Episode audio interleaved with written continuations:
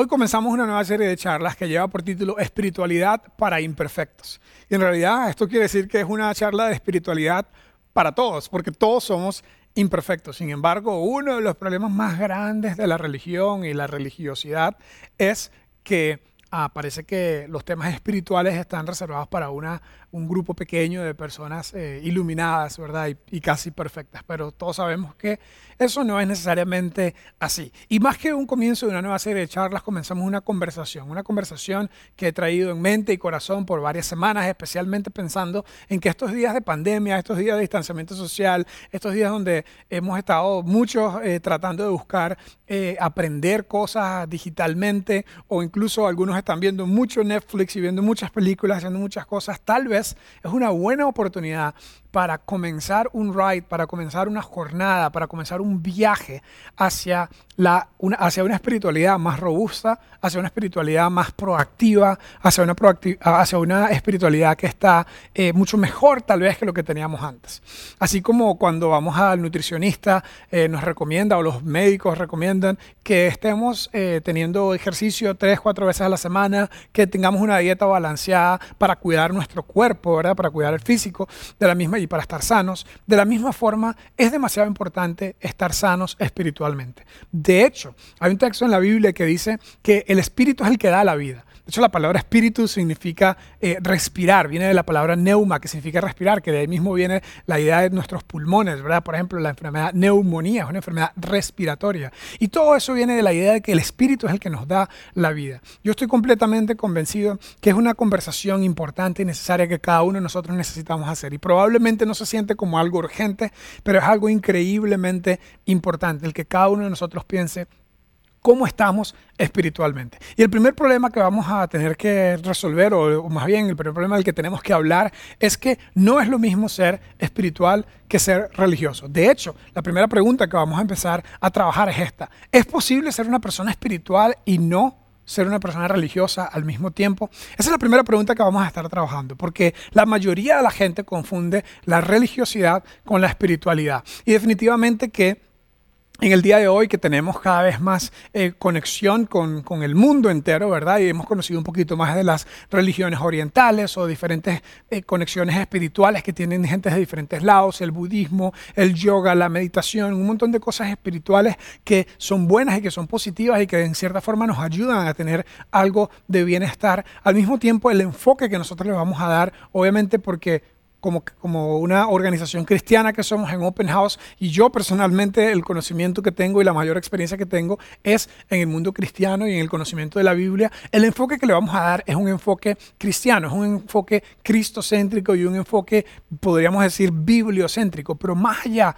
de eso, estoy convencido que nos va a ayudar a tener una mejor vida y a tener una vida que está con mayor propósito, porque de eso se trata la idea de conectarnos con Dios. Pero primero, algunas definiciones. Entonces, primero, vamos a definir la palabra religión, ¿ok?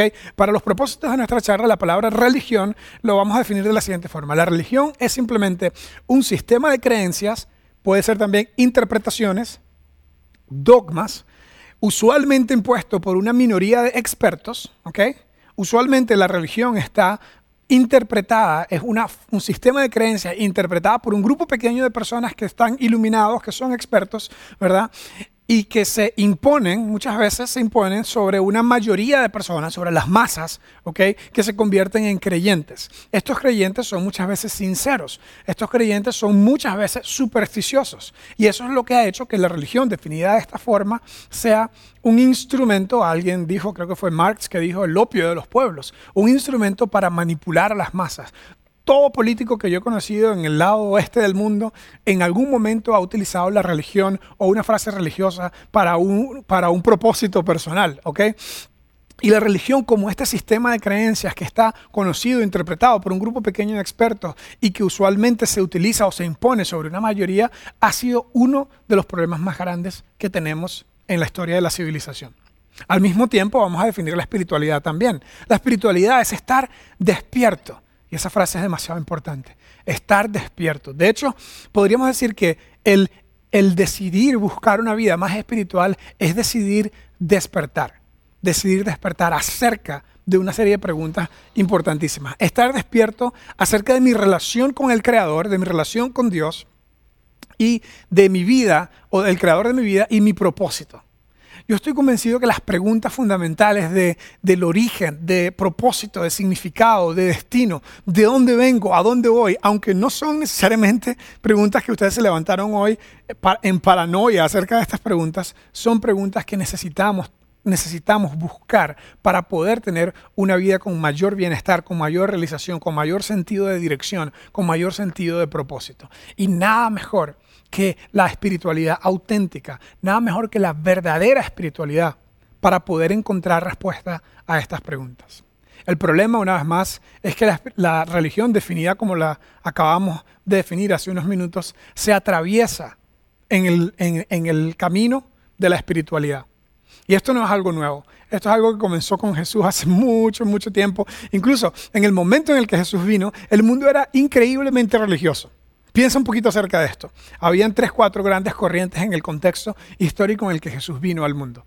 Era un mundo que venía saliendo del apogeo del imperio griego, estaba terminando más bien el imperio griego, que tenía una mezcla de mitología y una mezcla de diferentes dioses que se casaban y que tenían relaciones con seres humanos, y, Zeus, el gran dios, y Apolo, y todas estas cosas. Y, eso era un poquito de lo que venía el contexto donde, donde Jesús vino. Y luego el contexto romano fue el, era el segundo contexto que, predominaba en ese tiempo. Roma, que en realidad eran como primos de los griegos, decidieron que Júpiter era Dios, que el sol era Dios, que la lluvia era Dios, habían todo tipo de dioses, tus antepasados eran dioses. Y para completar, el propio emperador de Roma se autodenominó como un ser divino, como un ser eh, eh, con divinidad. Entonces, en este contexto, donde había una gran mezcla de dioses, y por cierto, los dioses siempre estaban enojados, los dioses siempre estaban como inalcanzables, había un tercer contexto que era el contexto judío. El contexto judío no era politeísta, creía en un solo Dios como el creador de, de, todo, el creador del universo, pero este Dios había dado una ley a Moisés y Moisés había dado una serie de leyes que se desprendían de los diez principales mandamientos a toda la gente para que entendieran lo que Dios quería y lo que Dios no quería. Específicamente 613 mandamientos, 613 reglas. Imagínate tener que seguir 613 reglas para poder estar bien espiritualmente, para poder estar bien con Dios. ¿ok? Y todas estas reglas fueron sido, se fueron desarrollando y se aplicaban de acuerdo a la interpretación de un maestro o de otro maestro. Para el momento en el que Jesús viene al mundo, el mundo judío, que era, una vez más, monoteísta, estaba completamente dividido entre los legalistas que decidían seguir completamente la religión al pie de la letra, por más difícil que eso fuera, y los que no lo habían logrado. Los que dijeron, ¿sabes? ¿Ya para qué? ¿Para qué voy a ir a misa? ¿Para qué voy a ir al templo? ¿Para qué voy a hacer todas estas cosas si al final yo no soy suficientemente bueno? Soy demasiado imperfecto. Y Jesús vino y en ese contexto él dijo, Dios no está enojado, Dios no está lejos, Dios no es un, ser eh, supremo que viene a castigar a todo el mundo, como dicen los griegos o como sugieren los romanos. Y por cierto, Dios y la espiritualidad no es para los perfectos, es para gente imperfecta. Específicamente, uno de los mejores momentos donde se describe esto es en lo que yo considero que es mi capítulo favorito o mi texto favorito de todo el Nuevo Testamento un momento donde Jesús se enfrenta a estos dos tipos de personas, los que eran los legalistas que habían seguido la ley y la religión al pie de la letra y se habían convertido en personas llenas de autojusticia, arrogancia, incluso personas que eran increíblemente hipócritas porque ellos mismos sabían que, que tenían grandes inconsistencias, pero mostraban una cara como que eran perfectos religiosamente. Y luego había otro grupo de personas que eran lo peor de lo peor. De hecho, el texto se encuentra en Lucas capítulo 15. Y ese es mi capítulo favorito de la Biblia, Lucas capítulo 15. De hecho, en base a eso es la razón que empezamos el Open House, porque creemos que Dios es para todo el mundo, que Dios no está reservado para los que son religiosamente perfectos o para los que están ya apuntados con alguna religión. Eso fue precisamente lo que Jesús vino a decir. Vean lo que dice el texto de Lucas capítulo, eh, Lucas capítulo 15. Eh, voy a, leer el primer, voy a leer la primera parte de ese texto y luego voy a, parafrasear o a contarles rápidamente la historia que Jesús desarrolló en ese texto. Mira lo que dice. Eh, de hecho, el primer, el, primer, el primer versículo comienza, estamos empezando a leer el versículo 2, pero el primer versículo comienza diciendo que se acercaron a Jesús los fariseos y los maestros de la ley y también los publicanos y los pecadores. ¿Ok? Aquí están las dos audiencias, imagínate. Imagínate, Lucas está escribiendo esto después que entrevistó a un montón de gente que le contó este día, esta historia, donde habían dos audiencias, dos grupos de personas que usualmente estaban unos en contra de los otros. Los fariseos eran los que habían seguido la ley, la religión perfectamente, y los publicanos, Dios mío, los recaudadores de impuestos eran lo peor de lo peor en la sociedad judía porque eran personas judías que habían vendido su patria y habían decidido trabajar para el imperio romano, aunque ellos eran judíos, y cobraban impuestos ilegales a la población judía, a sus compatriotas, les daban una parte a Roma y se quedaban con una parte ellos. Eran personas que, para hablarlo en la forma más clara posible, estaban robando a sus propios compatriotas y habían también estas personas traicionado a su propio país, a su propia gente. Y esta gente estaban por todos lados, era una profesión en aquel momento, y eran vistos como lo peor de la sociedad, especialmente por la gente que era muy religiosa. Porque si eras recaudador de impuestos, probablemente no ibas al templo, probablemente no guardabas el día sábado, probablemente no guardabas todas las leyes de dieta y todas las leyes de higiene y todas las diferentes leyes que tenía los 613, 613 mandamientos de la ley judía, y simplemente eras una persona que le había dado la espalda a la religión porque la religión er, es, según, según la forma como lo veían los recaudadores de impuestos, eso es para la gente que es religiosa y yo no soy así. A ese mundo Jesús vino a decir, yo les propongo como el título de nuestra charla, me imagino a Jesús diciendo, les propongo una espiritualidad para los imperfectos, un Dios que está interesado en una relación personal con la gente y le da, y, dice, el texto que los, los, los, fariseos comenzaron a criticar que Jesús, siendo un maestro de la ley, siendo alguien que decía que venía de Dios, recibía a pecadores y comía con ellos. ¿Cómo es posible que este hombre, siendo, dice él, que es de Dios, dice que es un profeta, dice que es el Hijo de Dios, está loco de paso, ¿Cómo no viene a hablar con nosotros que somos los que sabemos de Dios? Sino que va y se sienta con estos vende patria, se sienta con estos ladrones, se sienta con lo peor de lo peor de la sociedad. Dice, él entonces, Jesús, viendo este contexto, les contó esta parábola. Y es muy, es, muy, interesante como él dice que les contó esta parábola, pero en realidad son tres parábolas. Por eso en este capítulo hay tres historias, que es una sola historia de lo que yo considero que es la prioridad el corazón, lo que más le importa a nuestro Señor Jesús que entendamos acerca de Dios. Que Dios no es para los perfectos, que Dios no es para los religiosos, que Dios no es para la gente que nunca se jaló una torta, que nunca cometió un error, sino que Dios está interesado en que todos sus hijos, en que toda su creación venga a una relación con Él. Y la forma como Jesús ilustró esta idea fue contando estas tres historias, esta trilogía de parábolas fascinantes que está en este capítulo. Son tres parábolas y son las siguientes. Les voy a mostrar. Eh, eh, la primera es la parábola de la oveja perdida. Jesús le cuenta, un hombre tenía 100 ovejas y se le perdió una. ¿Y qué crees tú que hizo? Y todo el mundo pensando, Jesús, no sé, fue a buscarla probablemente. Dejó las 99 en un lugar seguro y se fue a buscar, le dio prioridad a la oveja que faltaba.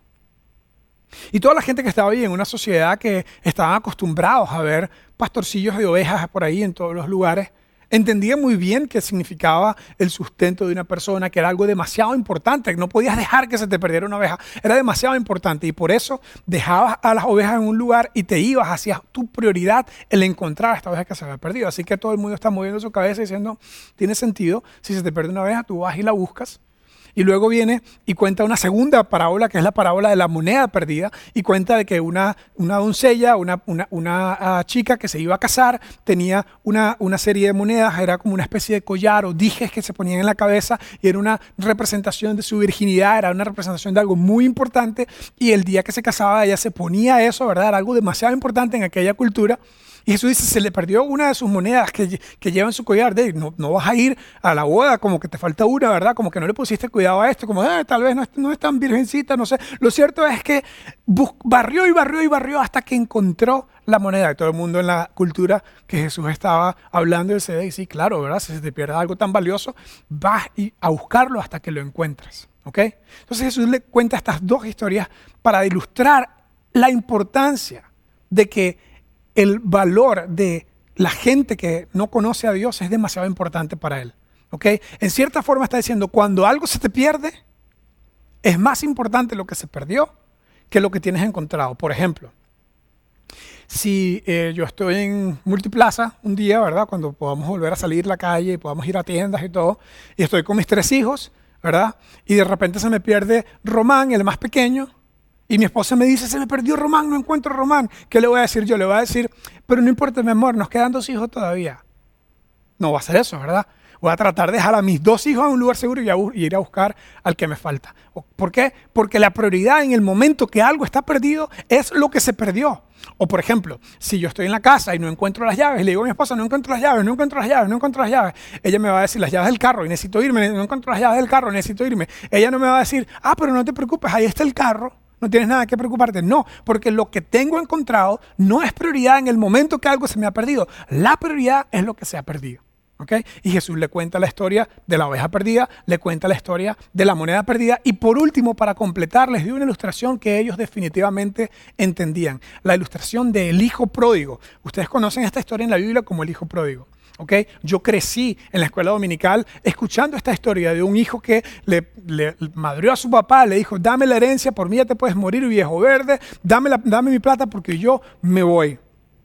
Y este muchacho fue y se gastó toda su plata y dice que, bueno, es una historia inventada, gastó, gastó toda su plata en diferentes placeres y cuando le faltó, tuvo hambre, pidió trabajo, no le daban trabajo, terminó comiendo con los cerdos en la sociedad, en la sociedad imagínate, en la sociedad eh, judía, eh, eh, no, no sé, o sea, la cultura judía no come, no come cerdo, este hombre terminó trabajando con los cerdos, terminó comiendo con los cerdos, de compita con los cerdos ahí tirado en el chiquero, en el, en el corral de los cerdos.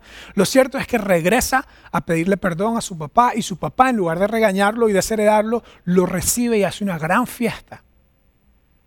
Y al final de cada una de estas parábolas Jesús dice, así como se perdió la oveja, así, así Dios, a Dios le importa a la gente que está perdida. Así como se, como se perdió una moneda, Dios está interesado en, en reconectarse con la gente que está lejos de Él. Y así muchas de las personas son como, deben, deben ver a Dios como un padre que se le ha perdido su hijo y está interesado en restablecer su relación con Él. Es decir, que Dios ve a la gente como, eh, como en dos formas. Dios ve a la gente en dos formas. Gente espiritualmente encontrada y espiritualmente perdida. Según los fariseos, ellos eran los encontrados. Y Jesús les dijo, ¿sabes qué? Ustedes puede ser que crean eso, pero ustedes no son la prioridad del Padre, no son la prioridad de Dios. La prioridad de Dios es la gente que se ha perdido. Por eso, en esta nueva serie de charlas vamos a estudiar la importancia de reconectarnos con Dios, la importancia de encontrarnos con Dios. Y yo creo que al hacer eso vamos a encontrarnos con nosotros mismos también. Y lo primero que tenemos que entender es que para Dios la gente está o perdida o encontrada. O conectado con Dios despierto ante Dios, despierto espiritualmente, despierto ante el plan y el propósito de lo que Dios quiere para cada uno, o estás durmiendo perdido.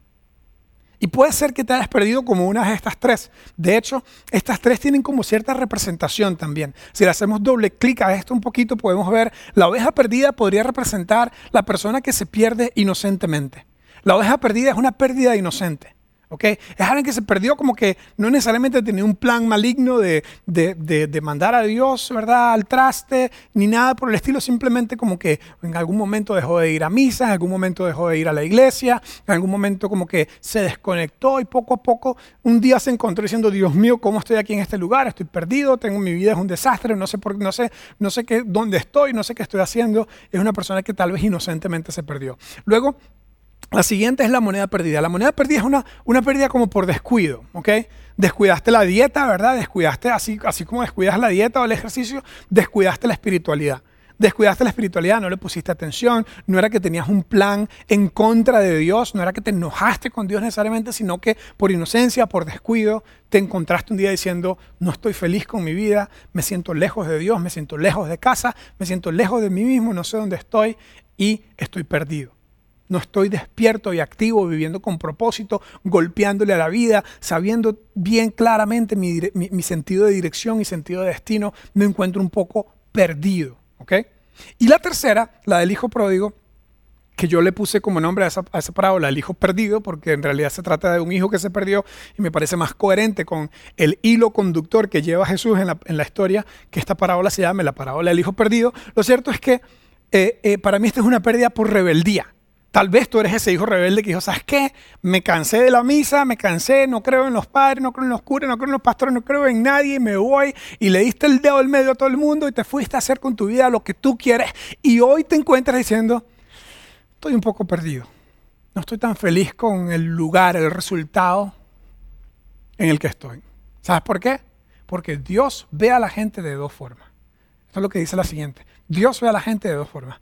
Relacionalmente perdido o relacionalmente encontrado. Hoy, como comienzo, como introducción a esta conversación de espiritualidad que vamos a tener por las próximas semanas, mi pregunta es, ¿cómo estás tú? ¿Cómo estás? ¿Estás relacionalmente conectado, encontrado o relacionalmente perdido? ¿Sientes que estás relacionalmente conectado con Dios? Sientes que tú y Dios tienen un sentido de una relación cercana donde sabes qué es lo que Él quiere para ti, estás buscando vivir el propósito que Él tiene para ti o te encuentras un poco perdido. Tal vez tienes ciertos temores acerca de la religiosidad. Por eso, la clave de hoy y la conclusión de hoy es simplemente, ¿es posible ser espiritual y no ser religioso? Nosotros creemos que sí. Nosotros creemos que sí. Yo estoy convencido que sí. Es más, creo que la espiritualidad no está reservada para los que saben más. No está reservada para los que se portan bien. No está reservada para los que, los que sacaron 100 en la clase, los que tuvieron el cuadro de honor. La espiritualidad es para todos, porque Dios es para todos. Y durante esta semana, como comienzo de esta conversación, lo que queremos es pedirte que pienses simplemente, ¿dónde estoy hoy con Dios? ¿Dónde estoy hoy con Dios? Relacionalmente, ¿estoy perdido o estoy conectado? Porque así es como Dios ve el mundo. Y no te pierdas la parte 2 y el resto de esta serie de charlas.